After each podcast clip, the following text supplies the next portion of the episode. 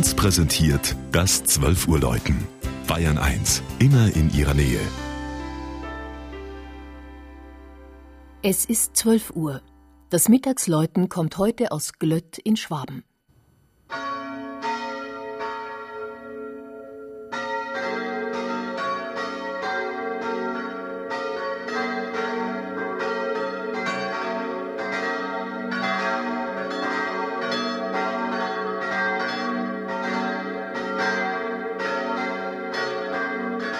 Die Gemeinde im Tal der Glött, einem Zufluss zur nahen Donau, feiert heuer ein Doppeljubiläum.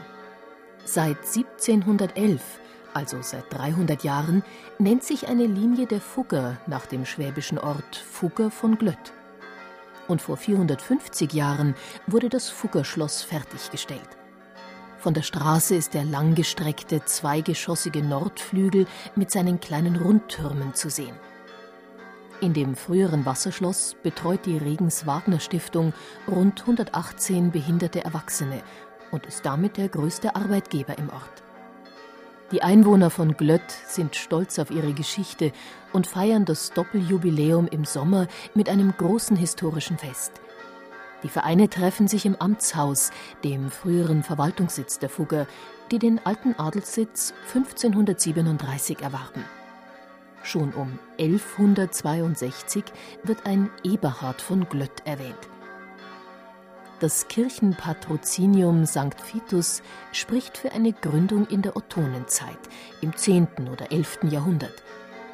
Die heutige neuromanische Kirche stammt von 1851.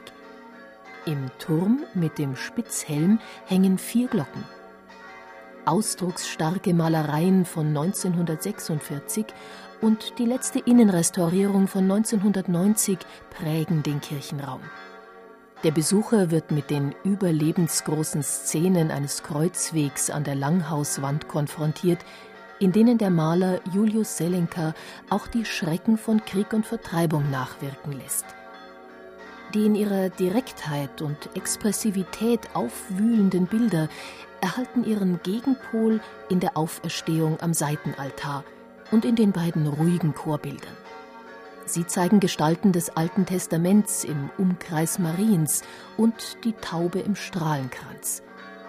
Noch aus der Vorgängerkirche stammen der Taufstein, der um 1490 entstandene heilige Nikolaus, der Kirchenpatron Vitus und eine barocke Pietà.